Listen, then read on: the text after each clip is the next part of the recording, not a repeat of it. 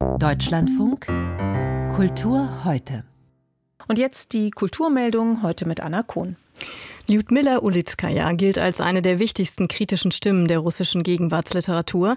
Seit Jahren veröffentlicht der Hansa Verlag in deutscher Übersetzung ihre Werke wie Kehrseite des Himmels oder Alissa kauft ihren Tod.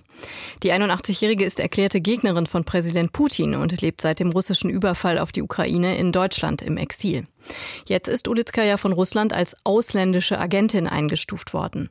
In der Begründung des russischen Justizministeriums hieß es, Ulitskaya habe sich, Zitat, gegen den militärischen Spezialeinsatz in der Ukraine gewandt und Propaganda für LGBT-Beziehungen betrieben. Die russische Regierung benutzt die Bezeichnung ausländischer Agent für Menschen, die sie als Verräter und Gegner der Regierung sieht. Autoren, die so eingestuft sind, müssen ihre Werke mit einem entsprechenden Warnhinweis markieren. Die Nähe von Teilen der linken Kulturszene zum Antisemitismus war ja heute schon Thema in der Sendung. Dass es natürlich selbstverständlich auch anders geht, zeigt die Auftaktveranstaltung des Literaturfestivals Lit Cologne, das am Dienstag beginnt.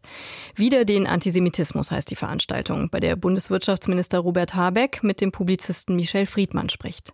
Der Leiter der Lit Cologne, Rainer Osnowski, betonte den politischen Charakter des Festivals.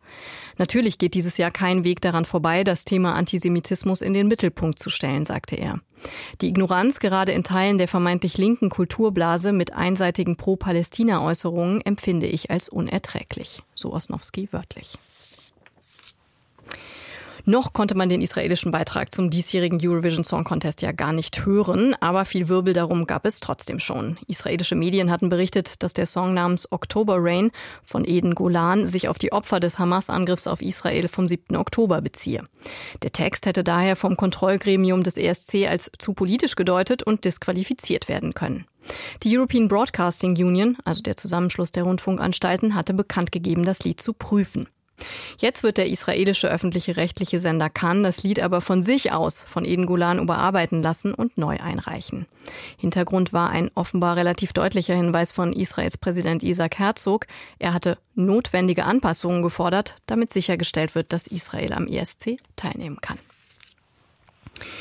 Neben dem Radiokabarettpreis Salzburger Stier gilt auch der Göttinger Elch als wichtiger Satirepreis in Deutschland. Mit ihm wurde heute das Karikaturistenduo Gräser und Lenz, bestehend aus Achim Gräser und Heribert Lenz, ausgezeichnet. Gräser und Lenz sind unter anderem durch ihre Zeichnungen für die Frankfurter Allgemeine Zeitung sowie die Magazine Titanic, Stern und Fokus bekannt. Mit dem Göttinger Elch werden sie laut Jury für ihre scharfen politischen Karikaturen und ihren oft unbequemen Blick auf die zeitgenössische Gesellschaft geehrt. Der Göttinger Elch ist dotiert mit 3.333 Euro und einer silbernen Elchbrosche. Früher gab es auch noch 99 Dosen Elchsuppe dazu. Davon wird aber mittlerweile Abstand genommen. Die Kulturmeldung mit Anna Kohn.